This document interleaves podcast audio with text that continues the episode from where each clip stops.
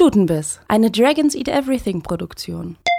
Hallo, herzlich willkommen zur elften Folge Stutenbiss, unserem feministisch-queeren Podcast. Mein Name ist Jessie, hier bei mir sind Ramona und Paula. Äh, heute wird es bei uns sehr lecker, zumindest für uns. Wir haben uns schon leckere Burritos bestellt. Wir sitzen nämlich in der Machete 2 und das ist auch verbunden mit dem Thema, um das es heute geht. Heute geht es nämlich um Gastro. Vollkommen richtig.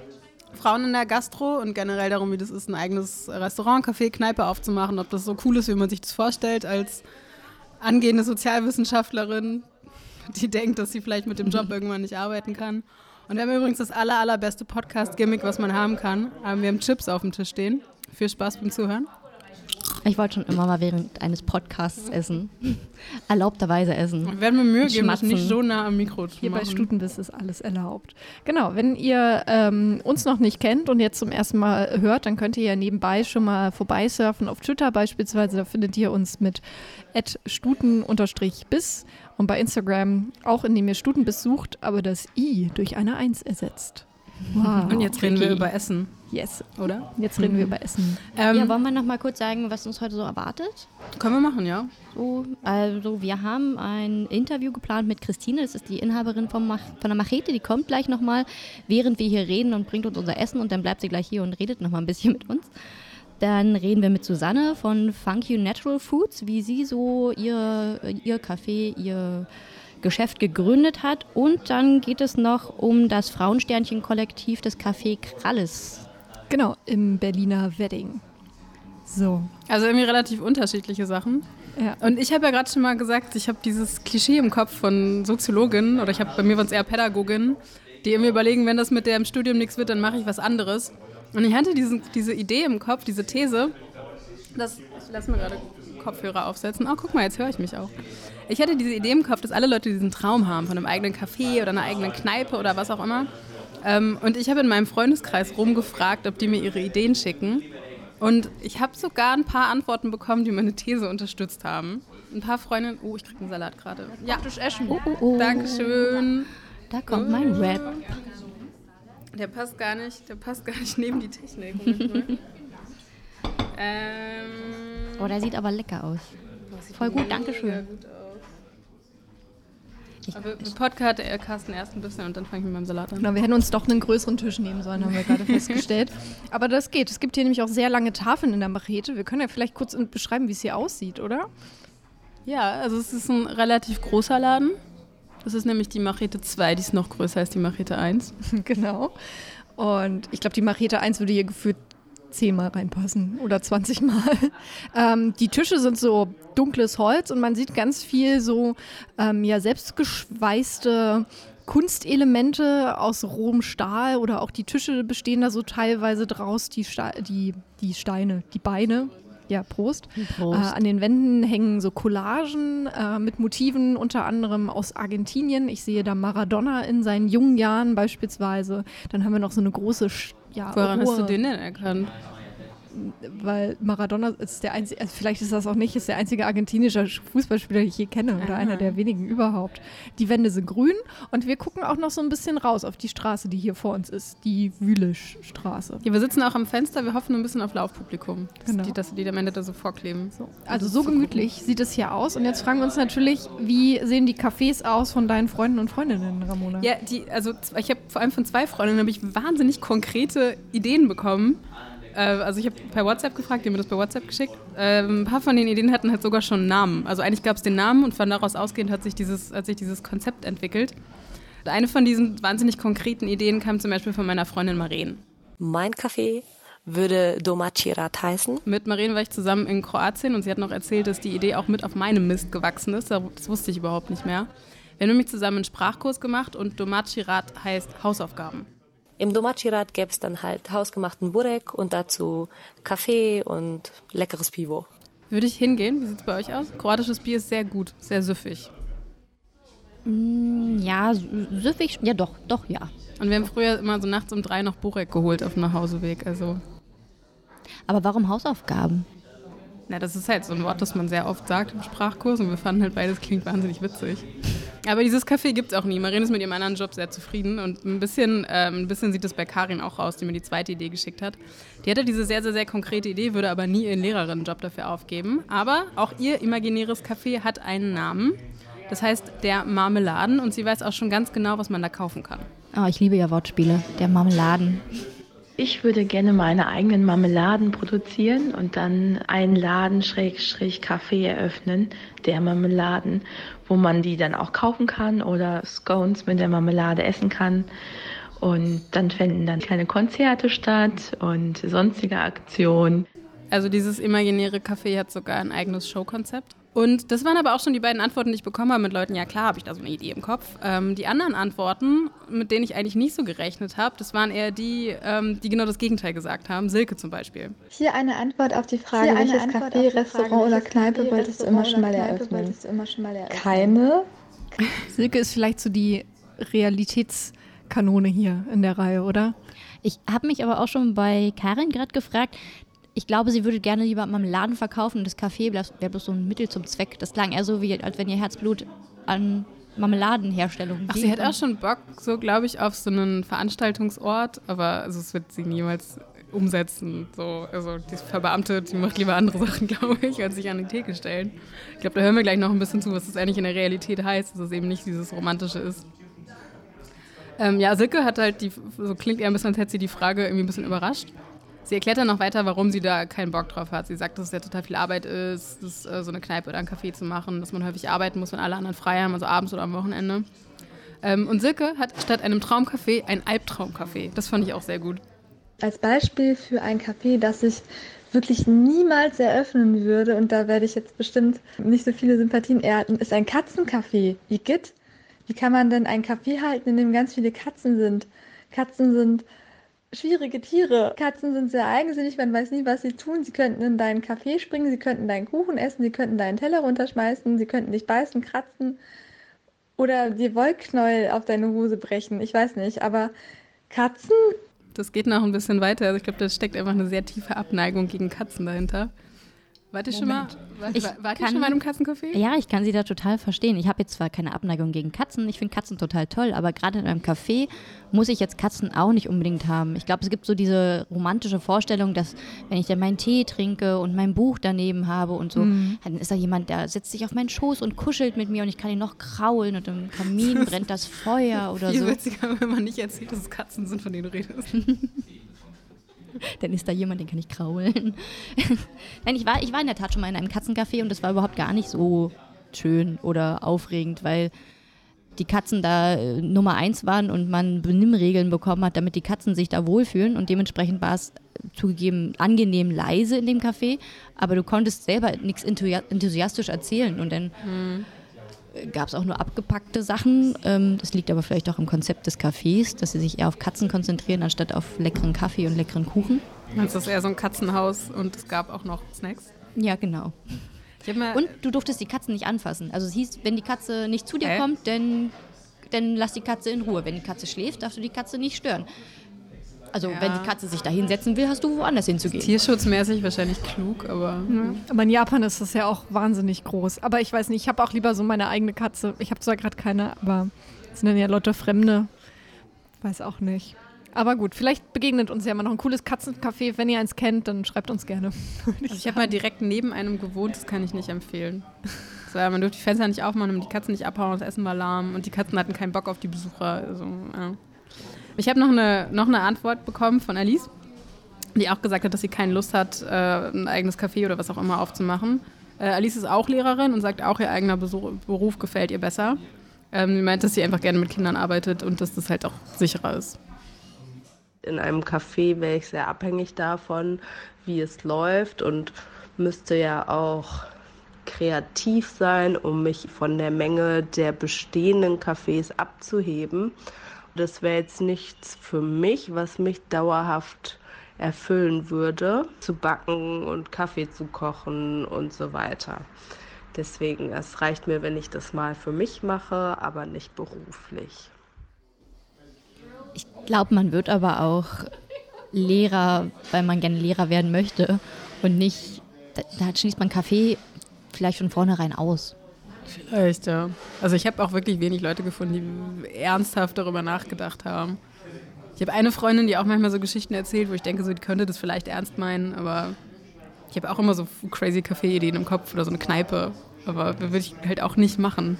Ich glaube, das ist immer total schön, wenn man sich selber vorstellt, dass es dass man sich selbst morgens hinstellen kann, einen Kaffee trinkt und wie gesagt so sein eigenes Büchlein liest oder sowas. Oder, aber man sieht gar nicht, dass es eigentlich purer Stress bedeutet, dass du eigentlich für andere eine Wohlfühlatmosphäre schaffst und die vielleicht auch selber genießt, aber nicht in Ruhe genießen kannst. Ja, also für mich ist immer so, also ich habe auch schon mit Freunden, Freundinnen rumgesponnen, äh, manchmal auch aus Spaß. Wir haben uns mal so das ideale Hipster-Café zusammengestellt und hatten tatsächlich auch ein paar gute Ideen, die ich jetzt hier nicht preisgebe, weil vielleicht kommen wir da nochmal zum Zug. Aber ich kann mir das zum Beispiel vorstellen, wenn ich, keine Ahnung, wirklich mal im Lotto oder so gewinne. So und wirklich irgendwie quasi für mein Leben ausgesorgt habe und theoretisch nicht mehr arbeiten muss. So, ne?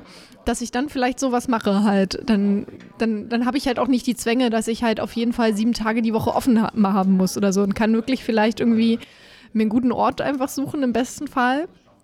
Und dann, dann da Dinge machen. So, oder da gibt es halt Kuchen irgendwie und dann gibt es einen Stammtisch und vielleicht ein kleines Kulturprogramm, aber ich glaube, in dem Moment, wo man diesen finanziellen Stress nicht hätte und dann zum Beispiel sich auch vielleicht ja, Personal aussuchen kann, was nett ist, auf das man ähm, vertrauen kann, so, aber ja. Eben, du hast es gesagt, du hast denn da schon dein Personal. Du bist da gar nicht mehr so involviert. Auf dir hängt zwar die Verantwortung, aber du, äh, du hast deine Menschen, die für dich arbeiten. So, und jetzt kommen wir zu einer Person, für die Menschen arbeiten. Ach, hier ist auch okay. das Besteck. Überleitung des mein geiler Salat ist. Während wir mit der Frau sprechen, die dafür verantwortlich ist. Ein Traum. Genau. Jessie darf jetzt auch erstmal essen und wir wechseln einmal durch. so, du kriegst jetzt mal mein Mikro. Okay, du kriegst Essen, ich, krieg ein Mikro. Ich das ist halt ein Deal. Mikrofon und schmatze euch jetzt ein bisschen voll. Sehr gut. Hallo Christine. Hallihallo, ich Hallo grüße Christine. euch. Das ist der wundervollste Web, den ich je gesehen habe. Abgemessen, das ist ja alles genormt und äh, standardisiert hier, genau. Der Salat, den ich je gesehen habe. Weil ihr Hunger habt, bestimmt. Ich müssen wir ein Foto von machen, wie ich den halte. Ja, aber es ist schön hindekoriert, auf jeden Fall. Also wir haben Besuch bekommen von Christine, die auch schon ein passendes T-Shirt anhat zu diesem Laden. Ja, die haben wir selbst designt, Mach mal in einer, in einer Nacht. Ja. Genau. Oh, blitzlich. Uh, also es, ist ein, es ist ein Totenkopf drauf mit Blümchen drauf. Ja. Genau. Und sehr schlechten Zähnen. Richtig, aber ja. eigentlich, genau. Aber äh, sonst sind ja die Santa Muerte Totenköpfe immer sehr symmetrisch, sehr äh, korrekt. Äh, aber wer ist jetzt schon? Wer ist schon 100% symmetrisch oder wer ist schon 100% perfekt? Von daher haben wir uns äh, bewusst dafür entschieden, mal einen Zahn wegzulassen und einen schiefen mit einzubauen, weil das ist doch äh, ein bisschen realistischer, als dass alles immer perfekt ist. Ihr hattet doch früher so ein, so ein Che Guevara, oder? Mit Machete, hm, genau, das äh, Wortspiel. Hm, richtig. Aber habt ihr jetzt nicht mehr? Das ist die alte Version, Version 1. Man muss ja immer ein bisschen ein bisschen immer wieder was Neues. Genau. Ja, aber das Symmetrische, das spiegelt sich ja auch in dem ganzen äh, InDesign ähm, Jessie verschluckt sich gerade. Vor Schreck. Mein Tee ist jetzt kälter, ähm. das ein bisschen nachspülen. Okay, gut. Das ist halt, das ist die Gefahr, wenn man isst. Auf jeden Fall, also man merkt das, was ich sagen wollte, im Innendesign dieses, dieser Läden, dass halt, ja, dass nicht alles gerade ist. Da hängt was schief, da hängt ein schiefes Bild, auch die Tische ist so ein bisschen asymmetrisch. Magst du mal ein bisschen was erzählen über dieses, äh, fangen wir Also dem fürs Look Design an. ist äh, mein Partner zuständig, weil Manchette Berlin ist ja ein Kooperationsprojekt äh, aus Ezekiel und Christine sozusagen. Und äh, die Stärken von Ezekiel liegen halt ganz klar im Kreativen, im Innendesign, ähm, äh, Möbel bauen und ähm, aus dem Nichts etwas erschaffen. Ich bin eher der Katalogmensch und habe ein sehr gutes Gedächtnis. Das heißt, wenn ich irgendwo mal irgendwas gesehen habe, dann denke ich, ah ja, okay, gut, dann das ist es, ja. Und dann ne, holt man sie. Aber Ezekiel hat halt die Gabe, ähm, Dinge aus dem Nichts zu erschaffen. Deshalb, ähm, wenn man jetzt eben mal sieht, drüben die selbstgeschweißten ähm, Fenstergläser mit den, also die, die Glasrahmen da drin zum Beispiel, ja. die sind halt auch alle selbst zugeschnitten und die haben uns zusammengesucht, die sind teilweise aus DDR-Schulen, aus alten Kirchen. Krass. Also wir versuchen halt auch immer Dinge zu recyceln und weiter zu benutzen. Ne? Also ein bisschen der Wegwerfgesellschaft entgegenzuwirken.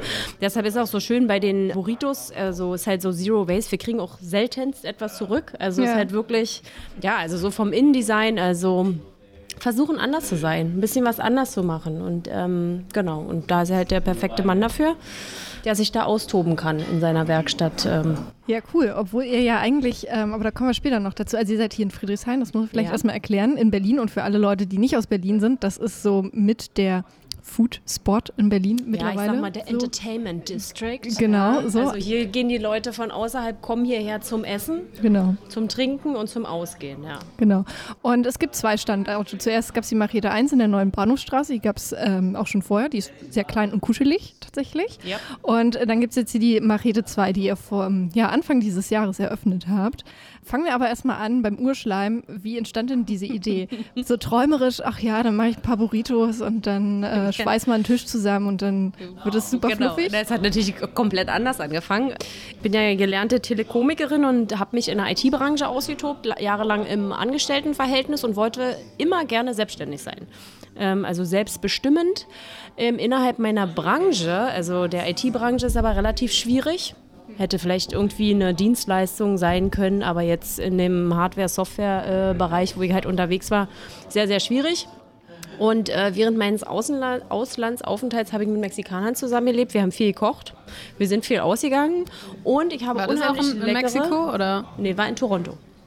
Genau. Ich war, um mein Englisch aufzubessern, bin ich ein Jahr nach Kanada gegangen mit dem Traum, eine Rundreise zu machen, klassisch Work and Travel, bin aber in Toronto hängen geblieben und bin noch super froh darüber und bin dann in einer mexikanischen WG gelandet. Also, und da haben wir halt viel gekocht und ich habe leckere Burritos gegessen und da kam halt irgendwann die Idee, naja gut, Selbstständigkeit hin oder her. Gegessen wird immer. Die Burrito-Szene war zu dem Zeitpunkt, also vor knapp zehn Jahren, in Berlin, würde ich mal sagen, nicht vorhanden. Es gab zwei namenhafte Burrito-Läden die doch immer noch gibt in anderen Stadtbezirken. Ja, und dann ist diese Idee äh, halt hängen geblieben. Ne? Und dann erstmal einen Existenzgründerkurs gemacht, hier mal geguckt, da mal geguckt, was halt alles mit dazu gehört. Und ähm, der technische Hintergrund hat mir sehr viel geholfen, weil ich sag mal, Online-Marketing, Kassensysteme, keine Ahnung, so viel Technik und Verkaufs- und Vertriebsgeschichten.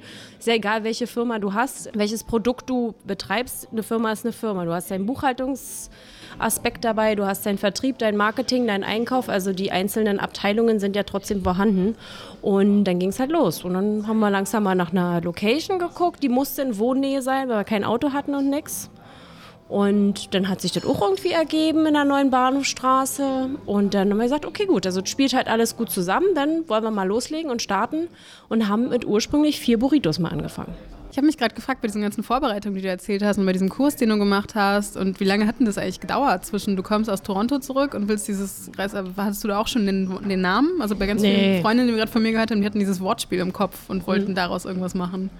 Nee, ähm, also ich hatte mich eigentlich eher auf die, also zwischen Existenzgründerkurs oder Zurückkommen und Gründen waren, glaube ich, drei Monate. Sportlich. Also, ja, also hat ja dann nichts anderes weiter zu tun, so. Wie gesagt, wenn ich mich an einer Idee festgebissen habe, dann bin ich eigentlich auch sehr ehrgeizig dran und dann hier ein Kurs und da ein Kurs, alle Fragen klären und dann ist man heiß. Dann will man nicht ewig lange warten, weil dann ist halt auch die Energie da und der Bock da. Und bevor dir irgendwelche anderen Sachen auch negativ mit reinspielen, war das eigentlich ganz gut, um gleich loszulegen und zu starten. Und gründen heißt dann die Restauranteröffnung? Oder genau, heißt erstmal selbstständig machen.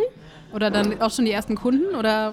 Nee, dann erstmal den Laden übernehmen dann erstmal um Versicherung kümmern, dann erstmal um dann den Namen so langsam renovieren. Also du musst es ja dann eben nach deinen Vorstellungen, dann musst du mal gucken, Lieferanten herkriegen, dann müssen wir mal gucken, Rezepte, Burritos, was geht ab, ne? wo kriegst du die Sachen halt überhaupt her? Also äh, da hängt schon ein ganz schöner Rattenschwanz so mit dran. Und dann war halt die Eröffnung.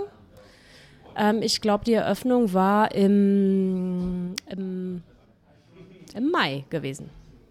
Genau. Das heißt, wie lange nach der Gründung? Na, also, also war ja alles eins sozusagen. Also zwischen Zurückkommen aus Toronto und ich mache physisch den Laden auf, waren es vier Monate. Ah, krass. Ja. Krass. Ja. Weißt du, ob das bei anderen Leuten auch so schnell geht oder wart ihr einfach wahnsinnig schnell? Äh, weiß ich nicht, ob das bei anderen, also darüber habe ich mich noch nicht mit anderen Leuten ausgetauscht. Nee. Also ich kenne halt eher Leute, die, andersrum, ich kenne halt Leute, die, ja, wollte ich ja auch schon immer mal, ja, ich habe da auch eine Idee, ich wollte mal so ein Restaurant haben oder ich wollte mal äh, so ein Bistro machen oder hatte da eine Geschäftsidee. Aber da ist eher so dieser Sicherheitsgedanke mit, ich hätte und ich habe und m, hm, wollte, aber nicht gemacht. Deshalb ist es, glaube ich, auch ganz, ganz wichtig, wenn man diese Energie hat, dass man dann erstmal loslegt. So. so. Und jetzt hattet ihr ja vor einem Jahr, also ich habe es ja eben schon erzählt, dieser zweite Standort ist am 24. Januar eröffnet worden. Aha. das hat ja ganz, habt ihr ja auch alles selber gemacht, gebaut. Genau. Nebenbei habt ihr noch den ersten Standort ähm, genau. renoviert und da haben wir uns als Stammgäste so ein bisschen gefragt, ähm, sind die denn wahnsinnig, das alles auf einmal zu machen? Ja, es war ja auch ungewollt. Also wir sind ein bisschen wahnsinnig, davon mal abgesehen, weil wir haben ja die Machete 1 äh, dreimal renoviert und jetzt die letzte Renovation war sozusagen die endgültige, weil wir un also wir sind halt mit dem Standort zufrieden, sehr zufrieden und äh, mit den Nachbarn und mit der ganzen Community, die wir halt hier haben. Wir wollten halt ungern aufgrund der Größe oder der Anfrage in einen anderen Stadtbezirk oder in äh, ja, irgendwo anders hinziehen. Deshalb haben wir uns entschlossen, den Standort umzubauen. Hm. So, und das haben wir zwei Jahre geplant. Ja. Wenn in Berlin einen Umbau mit ähm, Eingriff in eine statische oder in die Statik eines Altbaus äh, machen möchte, dann hängt da ein bisschen was mit dran. Das war alles geplant und wir wussten, dass wenn wir die Machete 1 zumachen, um diesen Umbau durchzuführen, brauchen wir einen Ersatzstandort. Ja. Und damit wir eben nicht nochmal durch diese ganze Tohuwa Bohu von Bauamt, Architekt, Statik, keine Ahnung, durch müssen, haben wir uns bewusst für eine Gastronomie entschieden, die schon alle Lizenzen und Konzessionen hat. Mhm. So. Und dann war halt Machete 1 macht zu, wir wollen umbauen und wir gehen in Machete 2 rein, machen unsere Grundordnung äh, und beliefern äh, Berlin mit Burritos mit den damals noch vorhandenen Lieferdiensten und mit unseren Catering-Geschichten. Aber leider hat sich hier die Bausubstanz und der Zustand des Gebäudes nach ein bisschen Kratzen an der Oberfläche eben als nicht geeignet für Gastronomie herausgestellt, würde ich jetzt mal so diplomatisch wie möglich sagen. Und äh, dann standen wir halt vor der Entscheidung, was machen wir jetzt? Machen wir jetzt auf und fangen in einem Jahr wieder an mit dem Umbau oder beißen wir jetzt die Zähne und alles zusammen und ziehen halt hier durch. Und dann haben wir gesagt, okay, dann machen wir das jetzt. Also ja, der Wahnsinn war da. und ähm, mega schwierige Zeit, äh, herausfordernd ohne Ende. Ähm, habe so viel gelernt. Ich glaube, in so einem Studium, Bau, Baustudium, kein Problem, kann ich jetzt mal schnell irgendwie schreiben, ja, wer da alle so mit dabei sein muss.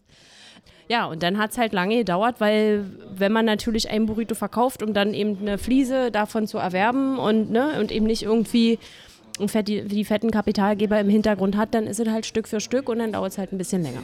Ja, jetzt, genau. Jetzt ist es aber da, sind alle Türen offen, alle Küchen. Also in die Küchen kann man jetzt bedingt reingehen als Gast, tatsächlich.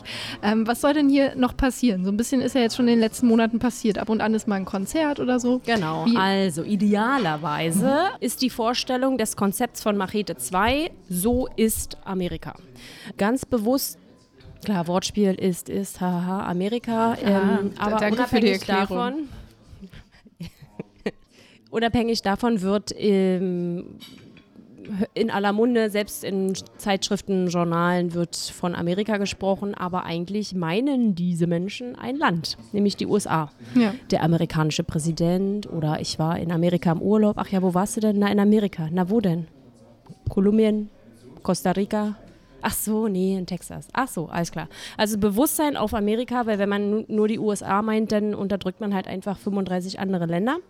Und ähm, Konzept soll idealerweise ja so sein, dass wir jeden Monat ein Land Amerikas vorstellen, mit einer speziellen Karte, mit Events dazu, Künstler, die entweder Ausstellungen äh, machen können, Lesungen machen können, kleine Konzerte wollen wir halt anbieten, sodass wir eben Kultur und Essen halt, also Essen ist ja auch Kultur, ähm, dann eben verbinden und wirklich jeden Monat ein anderes Land Amerikas vorstellen können, um so ein bisschen Abwechslung und so ein bisschen Bildungsreise auch zu bieten. Cool. Genau. Klingt spannend. Ist spannend. Auch das auf die Beine zu stellen ist spannend. ja, weil da gehören ein paar Faktoren mit dazu. Genau. Hast du schon Beispiele für so ein Land? Und die, die Sachen, die ihr dann. Nein, top secret. Oh, also alles top klar. secret. Da kann ich jetzt, also, nein, leider nicht.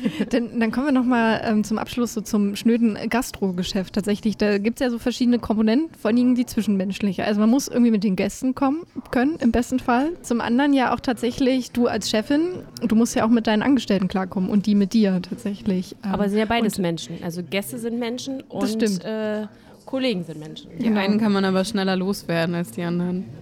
Die Welche Gäste denn? oder was? Die Gäste, die Gäste, gehen schneller einfach, so, oder? So. Weiß es nicht ja, so aber genau. ich meine, ich weiß ja nicht, wie weit ihr äh, in der Gastro informiert seid oder wenn ihr euch mit Gastronominnen unterhaltet. Jeder würde sagen, oh, Personal zu finden, gutes ja, Personal eben. zu finden, ist mhm. halt super schwer. Darauf wollte ähm, ich halt ähm, hinaus, genau. Und gleichzeitig hört man auch, dass ein super rauer Ton vor allen Dingen in, in der Küche immer noch herrscht. Äh, wenn man kocht sowieso, ne? Dann ähm, manchmal dann auch im Service, wenn man dann irgendwie die ganze Zeit hin und her rennen muss. Äh, versucht ihr das anders zu machen? Definitiv. Also vom ersten Moment an, weil, ähm, also ich habe selber jahrelang in der Gastro gearbeitet, gejobbt. Ezekiel genauso, so mit dieser Erfahrung aus, aus den Jobs und dann eben, äh, deshalb sagen wir mal, es ist ein Kooperationsprojekt. Äh, ja? Und wir sind auch alle Kollegen untereinander mit unterschiedlichen Verantwortungsbereichen. Ja? Ich bin eine Kollegin, die, den meisten, die, die, meiste Verantwortung hat, aber trotzdem sind wir Kollegen. Wir arbeiten zusammen, wir sind ein Team. Bei jedem Vorstellungsgespräch hier zum Beispiel für die Machete 2 äh, sagen wir immer, also was wir hier nicht wollen, ist A, von oben herab sprechen oder wenn es stressig wird, dass die Stimme lauter wird und kein Clinch zwischen Service und Küche. Wir sind ein Team. Und bei uns ist ja in dieser Zeit noch herausfordernder, weil wir haben ja noch Machete 1 und Machete 2. Ist ja nicht nur Service und Küche oder Bar und der Bereich mit dem Bereich oder wie man miteinander umgeht oder du bist neu und hm, jetzt machen sie erstmal die Toiletten putzen.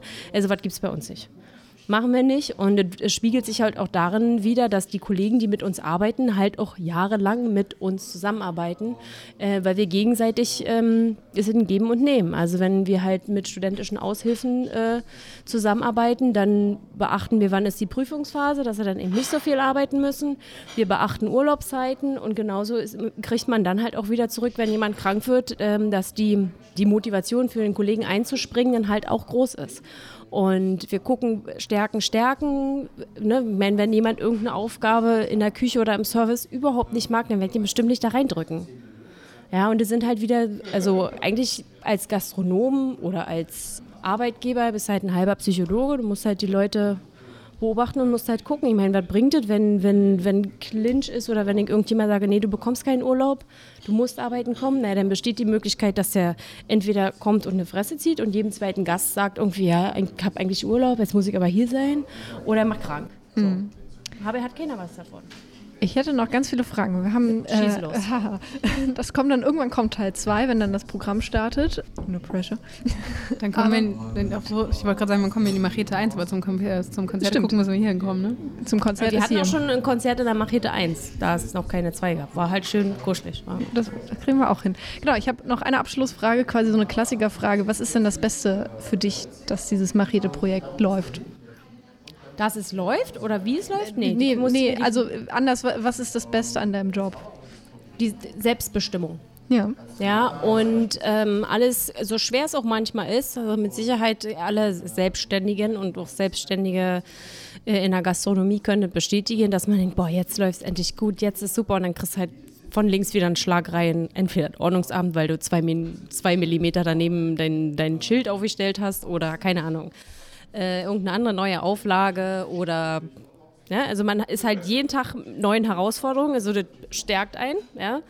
Und also alles das, was ich in den letzten acht Jahren der Selbstständigkeit gelernt habe, über Menschen, über mich selbst, über Grenzen, über Baurecht, hätte mir kein Angestelltenverhältnis wiedergeben können. Also, und das ist ein Kapital, was in meinem Kopf bleibt. Das kann mir keiner wegnehmen.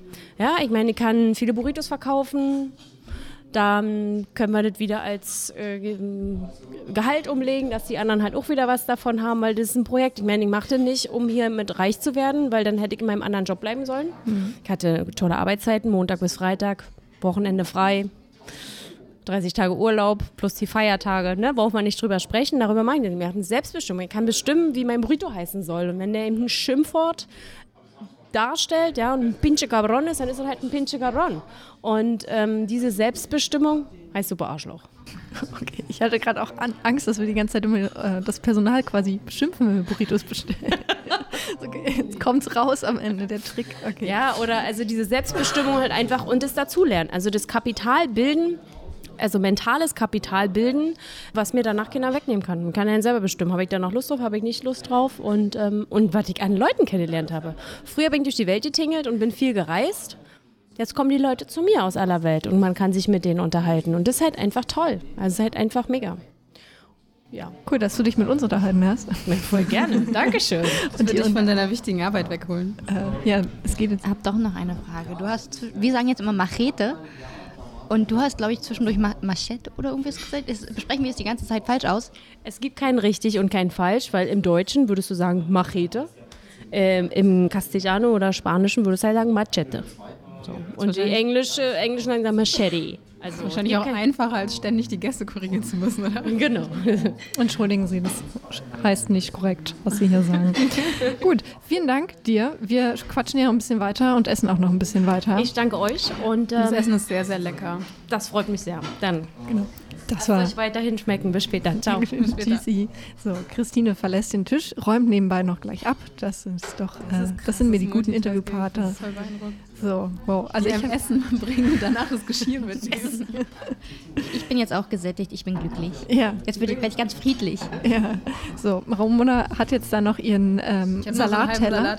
Genau, ich, ich, ich schiebe hier die Technik ein bisschen rum und ich finde es ganz spannend. Ich nehme den einfach ähm, in die Hand was sie eben erzählt hat, sozusagen von diesem mentalen Kapital. Also nicht nur, natürlich muss man seine Angestellten bezahlen können und die Miete und natürlich auch selber sich ernähren können. Aber das fand ich eben irgendwie einen guten Aspekt, dass es eben nicht nur immer ums Geld verdienen geht. Und äh, vielleicht auch, selbst wenn, wenn sie so sagt, dieses mentale Kapital kann einem keiner wegnehmen, selbst wenn irgendwann das mal hier nicht mehr ist oder sie keine Lust mehr darauf hat, dann hat sie ja die Dinge wie Baurecht macht sie eine Architekturfirma auf oder so, ähm, hat sie das ja im Kopf. Man kann es vielleicht auch etwas pathetischer ausdrücken, so die Erinnerungen kann dir keiner nehmen. Ja. Die Erfahrung. Gestimmt. Du lernst fürs Leben. Ja, und was ich auch gut finde, die ähm, halt Selbstbestimmtheit tatsächlich. Und da sind wir ja auch so ein bisschen quasi, warum wir ja auch auf dieses Gastro-Thema gekommen sind, weil das eben eine Branche ist, die aus ganz, ganz vielen Leuten, äh, ja, ein, Selbstständigen besteht. Also schon die Kneipe, die klassische früher, die Dorfkneipe. Das ist halt der Wirt, dem gehört dann im Frühjahr, im besten Fall gehört ihm dann das ganze Haus, das Wirtshaus sozusagen. Ne? Aber er war für sich alleine ist so ein Gasthaus ja so eine Institution gewesen oder so eine Eckkneipe hier. Ne? Und das wird halt meistens von einzelnen oder wenigen Leuten gestemmt. Und so sind wir ein bisschen auch auf das Thema gekommen. So ein bisschen Jobfrustration hängt vielleicht auch mit drin. Ja. Sehr latente. Ich weiß gar nicht, wie das Jessi bei dir ist. Du hast ja mit Susanne gesprochen. Ich weiß gar nicht, ihr kennt euch ja auch schon so ein paar Jährchen. Ja, genau. Wir kennen uns vom Ultimate Frisbee. Ja. Eigentlich. Und äh, da unterhält man sich natürlich auch manchmal, was man so macht. Und da ist rausgekommen, dass sie schon seit 2011 selbstständig ist und ihren eigenen Laden hat und eigentlich auch nie, nie angestellt war. Sie ist gleich Klassiker. sie hat ihr Studium abgebrochen und einen Laden gegründet, ein Café. Ich krieg meine Klischees endlich. und war damit eigentlich auch ganz glücklich, weil sie hat nie festgestellt, also sie hat nie kennengelernt, wie es ist, eine Angestellte zu sein, sondern immer war immer schon selbstständig. Und äh, jetzt willst du bestimmt auch mal wissen, was sie so macht wo sie was macht? Auf jeden Fall, auf jeden Fall. Ich weiß in Berlin und dass es sie schon mehrere Läden hatte. Genau, oder? das war auch nochmal eine coole Erfahrung. Äh, und zwar nicht nur entweder Top oder Flop, ein Erfolgsgeschäft oder ich beende das wieder, sondern sie hat es alles so realistisch mitgemacht. Sie hat jetzt gerade aktuell ein Café in Mitte. Das ist das Funky Natural Foods. Ähm, das macht sie zusammen mit ihrem Mann, der heißt Alejandro aus Kolumbien. Und Sie konzentrieren sich auf äh, Superfoods, also so leckere, leichte, schnell gemachte, kalte Gerichte, sowas wie Salate, Sandwiches, ähm, oh, aber auch vegane Kuchen und Smoothies und auch sehr, sehr leckeren Kaffee. Da waren sie sogar letztes Jahr in Kolumbien extra und haben so eine Kaffeeschulung sich weiter äh, gebildet, auch wieder zu, zum mentalen zum mentalen Gut, das man erwerben kann als, als Selbstständiger. Und ein Wortspiel im Namen. Funk You? Ja. Ja, ja ich, ich fand es total toll. Ich bin einfach ein Riesenfan von schlechten Wortspielen. Also ich finde die dann immer gut, ich finde es ganz großartig. Mm. Also wundert euch nicht, wenn demnächst Stutenbiss, der bissige Podcast, ja. der Kalender geändert wird. Ja, ich, ich überlege mir mal was. Okay, Ramona überlegt was. Genau, aber jetzt wollen wir auch Susanne auf jeden Fall gleich mal hören. Ist die Normalität, dass man eher einen Laden hat und den dann hoffentlich für immer führt oder ist es eher normal, dass man sich jetzt auf dem Markt umschauen muss und halt gerade so eine Sachen wie den Foodmarkt oder Bikini Berlin mitmachen muss, um neue Standorte zu finden. Wir wären gerne in der Gegend vom Bikini geblieben, das schon. Wir hätten gerne die beiden Standorte gehabt. Ähm, das war für mich, also der Anfang war für mich ja immer neue Projekte zu machen. Wir haben im Friedrichshain angefangen, dann ins Bikini gegangen, dann den Shop in Mitte gemacht und auch im Bikini mehrere Shops gemacht. So, ich hatte eigentlich, war meine Anfangserfahrung immer neue Shops zu machen, neue Läden zu bauen. Also ich habe auch total viel gelernt. Ich kann das jetzt auch, kriege das viel schneller hin, weil ich weiß, was gebraucht wird. Ähm, und diese Erfahrung mit der Schließung, das war eigentlich erst so richtig dieses Jahr, dass das anfing mit dem Bikini und dann auch mit dem ähm, anderen Laden in dem Hotel. Und das war noch eine ganz neue Erfahrung für mich. Und das auch nochmal ähm, alles zu überdenken, wo es dann hingeht. Ähm, wie viele Läden brauch, brauchen wir? Was ist unser Konzept? Wir wollen ja auch ein bisschen ähm, naja, einmalig sein also, und Qualität haben. Und ähm, wir konzentrieren uns jetzt wirklich gerade auf diesen Laden, weil der sehr, sehr gut läuft, aber weil wir hier auch noch viele Systeme optimieren können und mit diesem System dann mit diesen Erfahrungen können wir sicherlich noch andere Läden aufmachen. Ähm, das ist schon auch die Idee, aber ähm, eben für mich, ich hatte auch immer Angst davor, irgendwie einen Fehler zu machen oder ähm, einen Laden zuzumachen. Und diese Erfahrung war auch sehr gut zu sagen, nee, hier funktioniert es nicht, das, das mache ich nicht weiter und es macht mir, es muss mir auch irgendwie Spaß machen. muss ich, ich bin ja auch hier im Laden und wenn ich selber die Sachen nicht gerne mache, dann ist es auch schwierig, das für die Mitarbeiter ähm, rüberzubringen. Also Susanne hatte zeitweise mal vier Läden und zwar unter anderem in Mitte, aber auch ein Pop-up-Store und ein Café im Bikini Berlin. Also das Café in der Mitte vom Bikini Berlin. Und ich fand es ziemlich inspirierend, mit ihr zu reden, weil sie zugleich also diesen Mut versprühte, etwas anzufangen, aber halt auch jetzt gelernt hat, obwohl sie auch Angst hatte, ähm, einfach zu sagen mal, nee, das funktioniert nicht, da höre ich auf. Und also gar nicht diese Existenzangst zu, dabei zu sein scheint, so wenn ich jetzt hier aufhöre, dann, dann war es das und ich muss mir was ganz anderes suchen, sondern einfach zu sagen, nee, das passt mir nicht ins Konzept, ähm, deswegen beende ich das und macht woanders was Neues. Und ich fand es auch enorm wichtig, also oder ihre Aussage, dass das Konzept stimmen muss, das kam total gut rüber. Also als, wie so ein Zaubermittel. Das Konzept stimmt, Fidibus zum Salabim und ich bin erfolgreich. Und kann auf einmal vier Shops haben. Sie hat ja ein bisschen erzählt, dass es für sie neu war, Sachen äh, zu beenden. Hat sie auch erzählt, wie das war, so ein Café auf einmal oder so ein, so ein Shop auf einmal zuzumachen? Sie hat lange damit gehadert, ähm, war letztendlich aber dann glücklicher. Sie hat äh, ja auch Menschen kündigen müssen. Das war für sie das erste Mal. Oder ah, sie hat ja, halt nicht, nicht direkt gekündigt, sondern sie hat eher das Gespräch gesucht und es hat sich dann von allein erledigt. Also ein paar sind einfach gegangen, ein paar wurden dann übernommen. Weil bei sie der, auch selber bei der Schließung oder bei anderen Konflikten? Nee, bei der Schließung.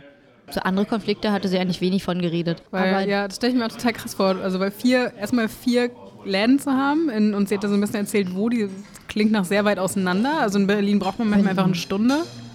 Wenn du vier Läden hast und vom einen zum anderen auch nur eine halbe Stunde brauchst, das muss ja abgefahren sein. Zeitweise hatte sie 30 Mitarbeiter, um die sie sich kümmern musste. Also du lernst quasi jetzt nicht als Selbstständiger nur, ich mache einen Laden auf und verkaufe meine Sachen, sondern du hast auf einmal auch voll viel Buchhaltung, voll viel Personalmanagement an der Backe. Du hast die Bestellungen äh, auch und äh, sie macht sehr viele Veranstaltungen auch, also zusätzlich noch und kümmert sich jetzt noch darum, dass sie zwischendurch einfach mal einen Barista-Lehrgang macht. Weil ja, sowas ähnliches hat Christine gerade auch schon erzählt, ja. ne? Das ist abgefahren.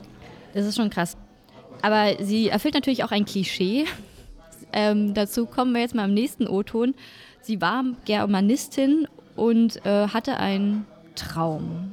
Das war witzig, weil ich habe ähm, den Alejo kennengelernt und ähm, er, das war seine Idee, das war sein Konzept. Er hatte ja genau das gleiche Konzept schon mal in Frankreich gemacht, natürlich anders. Ähm, Franzosen, die essen ein bisschen weniger, es war nur Salat und Juicebar.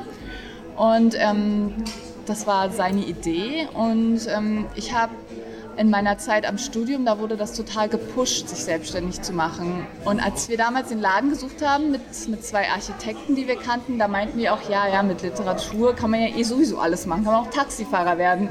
Und dann dachte ich mir, ja, das stimmt.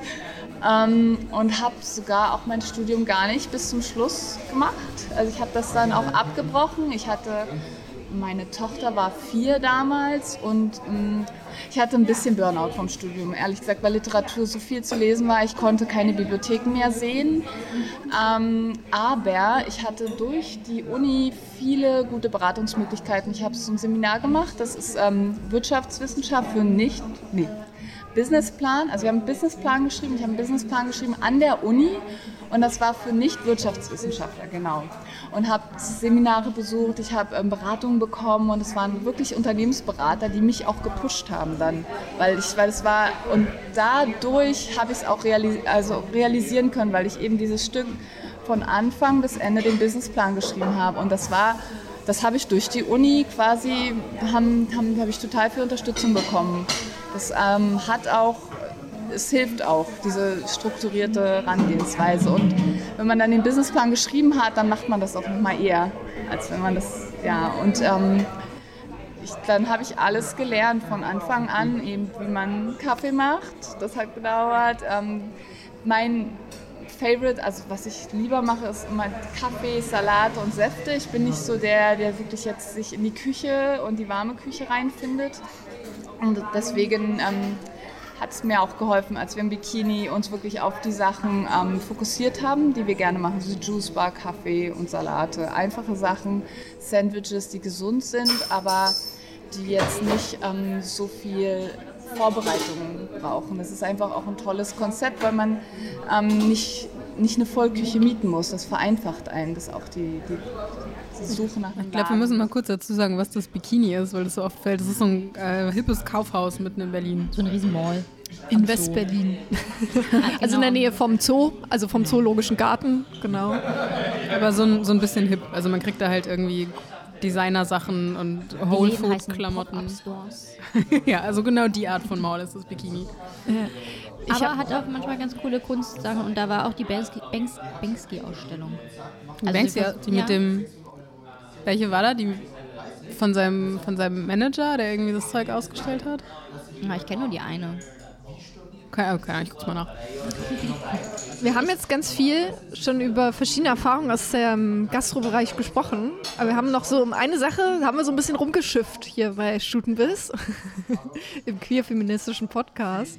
Und zwar, das ist ja irgendwie, Sie haben ein bisschen schon gesprochen über eine harte Branche im Sinne von im Gastrobereich, im Servicebereich, sage ich mal. Sowohl, wenn du mit den Gästen Kontakt hast, so schön es auch sein kann, das ist ja schon harter Druck, aber auch irgendwie, ne, das beste Beispiel irgendwie so in der Küche. Heute noch eine Koch- oder Köchinnen-Ausbildung machen, ist, glaube ich, immer noch ziemlich hart. Oder ich kenne auch Leute, die Hotelfachfrau gelernt haben, Hotelfachmann, so, da herrscht schon ein ganz schöner harter Ton.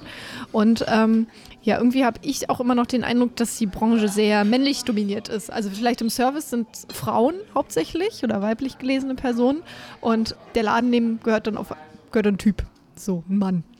Muss ja ein cooler, kann ja auch ein cooler Mann sein, ist ja ne. Ähm, bei ihr Sie hat das ja alleine durchgezogen. Nein, nee, nee, nee. Sie hat Oder? mit ihrem Mann zusammen ah, ja, okay. Aber sie musste mehr machen, weil ihr Mann aus Kolumbien kommt. Und dementsprechend ist sein Deutsch nicht ganz so gut. Deswegen muss sie die Verhandlungen führen und geht zu irgendwelchen entscheidungsträgenden Meetings oder äh, macht die Einkäufe oder verhandelt irgendwelche Rabatte oder ähnliches aus. Aber das machte sie auch nicht ganz alleine. Sie hat nämlich bestimmte Mentoren und daran erkennt man, dass die Branche vielleicht dann doch wieder männlich geprägt ist.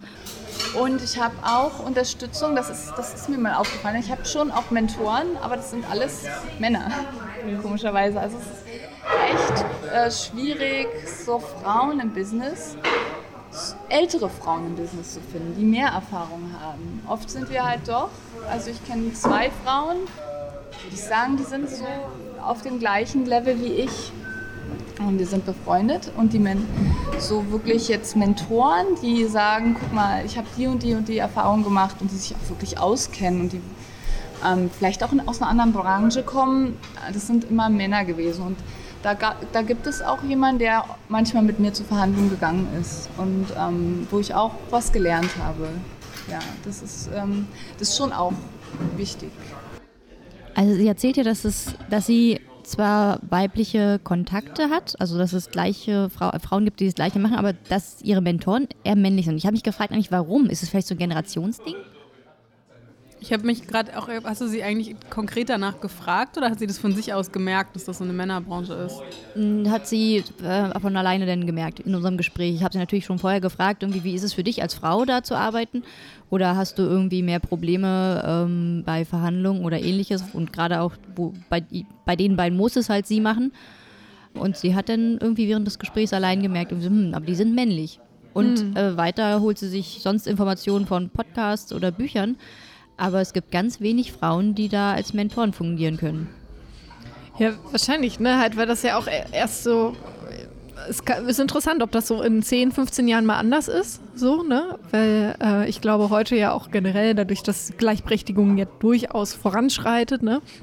Oder sich Lebensbereiche öffnen oder auch Frauen sich Dinge zutrauen, ganz einfach. Ne? Und die Möglichkeiten auch bekommen, mal so einen eigenen Laden aufzumachen, das könnte natürlich schon interessant sein, ob das in, in zehn Jahren sich vielleicht ändert oder dann auch merklich ändert, so dass man dann auch mehr Mentoren, wie dann Christine beispielsweise. Oder wir haben ja ganz am Schluss der Folge so kleiner äh, Happer, Geschmacksappetitanreger, wie heißt das? T ihr wisst, was ich meine. Genau, Dessert. Ähm, da haben wir nämlich auch nochmal ein Konzept tatsächlich, was sogar schon ganz lange was eigentlich so unsere Argumentation, äh, dass das alles alte Männer sind, die heute Cafés und Restaurants machen, so ein bisschen unterlaufen. Genau. Aber es ist natürlich wie in jeder Sache, wenn es einfach schon mal eine Struktur ist, die hauptsächlich männlich ist, es ist total, also es ist schwerer als Frau da reinzukommen. Nicht, weil jemand dasteht und sagt, nein, du kannst das nicht oder du darfst auf keinen Fall, sondern einfach, weil er weniger zugetraut wird, wenn man irgendwie für die Küchenhilfe gehalten wird, weil man einfach weniger Vorbilder hat und einfach nicht so schnell auf die Idee kommt, das zu machen, sondern eher was macht, wo man andere Leute sieht, die so sind wie man selber und irgendwas anderes macht einfach. Aber man, Entschuldigung. Du zuerst. Um, um einen, einen Aspekt tatsächlich auch anzusprechen, den ich auch schon mit Lieblingscafés, die ich hatte, die Erfahrung gemacht habe. Man darf immer nicht vergessen, äh, Frauen, also die, die Kinder kriegen können und das dann auch tun, schwanger werden. Das ist oft ein, ein großes Problem für Gründerinnen. Generell für selbstständige Frauen natürlich. So, auch für Angestellte kann es ein Problem sein, wenn du wegen Elternzeit ausfällst. Aber ich habe immer den Eindruck, dass es im Gastrogewerbe nochmal dreifach so hart ist. So, da hatte ich auch schon, ja, kenne ich auch so ein paar Frauen, die da Mutter geworden sind und wo klar war, okay, äh, dadurch, dass der Betrieb so sehr an ihr hängt, an ihr als Inhaberin und das heißt, dass sie in wahnsinnig viele Stunden im Laden steht, die ganze Buchhaltung und so weiter, sie kann es sich nicht leisten, jemanden dafür einzustellen. Sie kann es aber definitiv für mindestens ein halbes Jahr auch nicht selber machen, in keiner Art und Weise, so, weil sie halt ein Kind bekommt. Und äh, daran sind, ähm, habe ich schon so in meinem Umfeld schon so einige ähm, Cafés ähm, mal scheitern tatsächlich dran sehen, so, weil dann äh, merkt man, dann kann es halt so von heute auf morgen ganz schnell vorbeigehen. Also bei Susanne war es ja so, dass sie ein vierjähriges Kind hatte, als sie gegründet hat. Ja. Äh, ich weiß jetzt nicht, wie es mit der Geburt ist und ich glaube, sie hat es aber auch immer in ihrem Konzept mit eingeplant. Also auch viel an andere ja. abzugeben und nicht alles auf sich selbst zu projizieren und die wichtigste Person im Betrieb zu sein. Sie ist zwar schon die wichtigste Person, weil irgendwie habe ich das Gefühl gehabt, sie managt gleichzeitig zehn Sachen, aber sie weiß auch und ist jetzt auch deswegen ziemlich happy, ähm, dass man bestimmte Sachen abgeben muss. Und jetzt genau. hat sie ja genau. gerade auch diesen Einladen und genießt es auch. Seit zwei Monaten haben sie jetzt, glaube ich, äh, konzentrieren sie sich jetzt auf diesen Einladen und genießt es auch mal Sport machen zu können und einfach mal auch nicht 48 Stunden am Tag da zu sein. Wortspiel war absichtlich. Aber ich glaube, du hattest noch was Gutes gesagt zur Frauenrolle äh, in dem Gastrogewerbe und ob, ob Männer und Frauen, äh, ob Frauen das da mit, mit äh, Frauen werden dann mehr also als die äh, als die kleinen Niedlichen gesehen, die dann irgendwie vielleicht die Kellnerin sein können, aber nicht die. Ähm, na genau, das ist ja so ein, so ein Selbst- und Fremdbild. Also dass man selber, also wenn die ganze Welt davon ausgeht, Frauen können das nicht und Frauen sind in der, im Gastro höchstens Kellnerin, geht man ja irgendwie selber auch davon aus oder hat einfach keinen Bock, sich dem auszusetzen. Ja, und also genau dazu habe ich auch zum Frauen, zur Frauenrolle und ob sie da irgendwie einen Unterschied sieht, habe ich Susanne auch nochmal gefragt. Und bei ihr war es eigentlich ganz interessant, dass sie sagt, dass es vielleicht sogar ein Vorteil ist, als Frau zu gründen, weil das ein ganz anderes Gefühl beim Teambuilding oder Teamführung gibt, dass Geschlechter da vielleicht eigentlich auch total egal sind. Vielleicht liegt es dann irgendwann doch am Menschen eher, wie, wie ein Mensch mit anderen Menschen umgeht. Ähm, ja, es ist wahrscheinlich was dran, dass es am Ende irgendwie am Menschen liegt, aber irgendworan wird es ja liegen, dass die Geschlechterverteilung so, so ungleich ist. Vielleicht sollten wir wirklich in zwölf Jahren nochmal eine Sendung machen und nochmal gucken, wie es sich geändert hat. Ich meine, Studen, bei Studenbiss ist Essen ein großes Thema. Studenbiss hat ja auch in der Küche begonnen als Fernsehsendung. Die könnt ihr euch übrigens bei YouTube anschauen. Ähm, und so ist es, finde ich, habe ich so, ist mir eben tatsächlich eingefallen, ist eigentlich nur logisch, dass wir jetzt mal wirklich eine Essensfolge, beziehungsweise eine Gastrofolge machen. Demnächst machen wir mal eine über Essen bestimmt. Äh, Vielleicht wir, können wir kochen dabei. Oh ja, kochen. Oh ja. Ihr merkt, wir, wir besuchen die Herausforderungen. also Salat geht nicht so gut, Tacos geht auch nicht so gut, habe ich jetzt gemerkt. Ähm, Brot ist super, das hört man nicht. Ja, das stimmt. Also wir arbeiten noch an unserem Konzept. Auf jeden Fall, das war Susanne, die wir eben gehört haben von Funk You. In Berlin-Mitte hat sie dieses äh, Café, Bistro, Bistro-Café. Ja, ich würde Superfood, auch, so, so ja, Mischung, so Bistro-mäßig. halt, so, ja. so hip, hip, genau. Laden. Und hast du eigentlich das Gefühl, dass sie das bereut hat, jemals den Schritt? Nee, hat sie nicht. Also ich habe gefragt, was sie anders machen wollen würde. Das hört man dann auch im ganzen Interview, ja. was sie anders machen würde. Aber sie würde definitiv nichts anders machen am Gründen. Ist auch cool. Einfach so Leute, die mit ihren Entscheidungen vollkommen zufrieden sind. Also. Und ähm, wir hatten die Träume. Wir haben das äh, das Business, was in vier Monaten hochgezogen wurde, das Business, was mit abgebrochenem Studium hochgezogen wurde und mittlerweile im Bikini Berlin schon gastriert haben. Und jetzt kommen wir zu einem Konzept, was völlig anders ist. Ja, zu einem ähm, Kollektiv, ein Frauensternchen-Kollektiv. Kaffeekralle heißt es, ist im Berliner Wedding. Und äh, Lilly hat mit ihnen gesprochen und hat uns was geschickt. Ja, beziehungsweise Lilly ist jetzt gerade natürlich live mit unserem Stutenbiss. Ähm, Ü-Wagen, wir haben Ü-Wagen uns, haben uns vor, eingeleistet. Vor Ort. Wir schalten mal rein. Hi, und während meine Kolleginnen schön in der Machete sitzen und sich Burritos gönnen, sitze ich an einem meiner Lieblingsorte im Wedding, im Café Kralle. Und was ihn zu meinem Lieblingsort macht, das hört ihr jetzt auch gleich. Und ich werde es euch gar nicht erzählen, sondern die Menschen, die diesen Ort ähm, gestalten und ihn ermöglichen. Und das ist einmal die Lisa neben mir. Hallo. Einmal die Maria neben mir. Hallo. Und einmal die Sophie neben mir. Hallo. Dieser Laden funktioniert nicht ganz so wie ein normaler Gastrobetrieb. Es ist ein Kollektivbetrieb. Äh, Lisa, magst du mal erklären, was das ist? Ein Kollektiv heißt für uns, dass wir gemeinsam den Laden gestalten. Also es äh, funktioniert ohne eine Chefin oder ohne einen Chef. Aber dass hier ein Frauensternchen-Kollektiv ist, arbeiten hier auch alle nur Leute, die sich auch dem Frauenbegriff irgendwie zugehörig fühlen. Äh, beziehungsweise wurde es auch als Frauenkollektiv gegründet und wir arbeiten, ähm, wir entscheiden Sachen im Plenum gemeinsam, ähm, konsensual. Und das funktioniert? Das funktioniert, ja. Ich esse noch einen Moment. Isst du ruhig auf, ist okay. Mhm. Ähm, Jessie, du hast doch noch ein paar Infos zum Kaffeekralle, oder? Äh, von Lili, ja. Das ist seit 1977 gibt es das. Es war an, anfangs ein Frauenladen mit Kinderbetreuung und ähm, hat sich dann über die Jahre geändert. Ähm, es wurde schon immer von Frauen Sternchen geführt.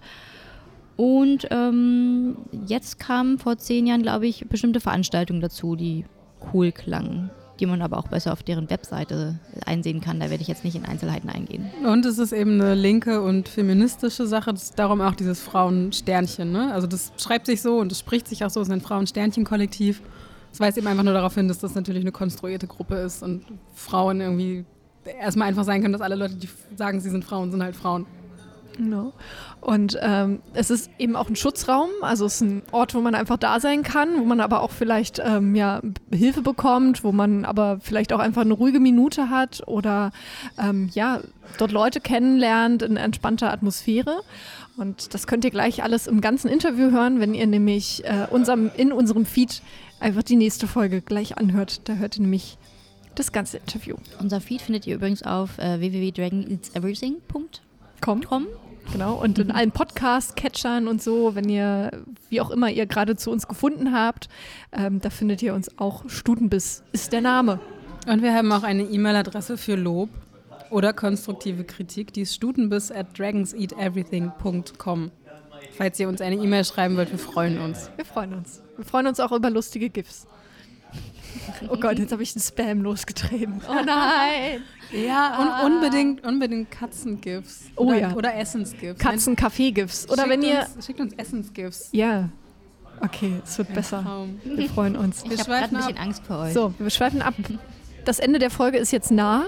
Das Ende ist nah und wir können euch noch jetzt ganz viel über das Café Kralle erzählen, die irgendwie auch ganz spannende Sachen machen, aber genau, hört es euch einfach an. Da könnt ihr euch auch selber informieren. Die äh, Webseite wäre kaffeekralle.wordpress.com. Und ansonsten haben wir jetzt, äh, du bist ja schon fertig, ich habe jetzt endlich Zeit, meinen Salat aufzuessen und ich muss euch nicht irgendwie ins Mikro knacken. Und das heißt, wir verabschieden uns. Wir sagen jetzt Tschüss. War mir wie immer ein Vergnügen. Aber hallo. Bis zum nächsten Mal. Bis bald. Tschüss. Ciao. Stutenbiss, eine Dragons Eat Everything Produktion.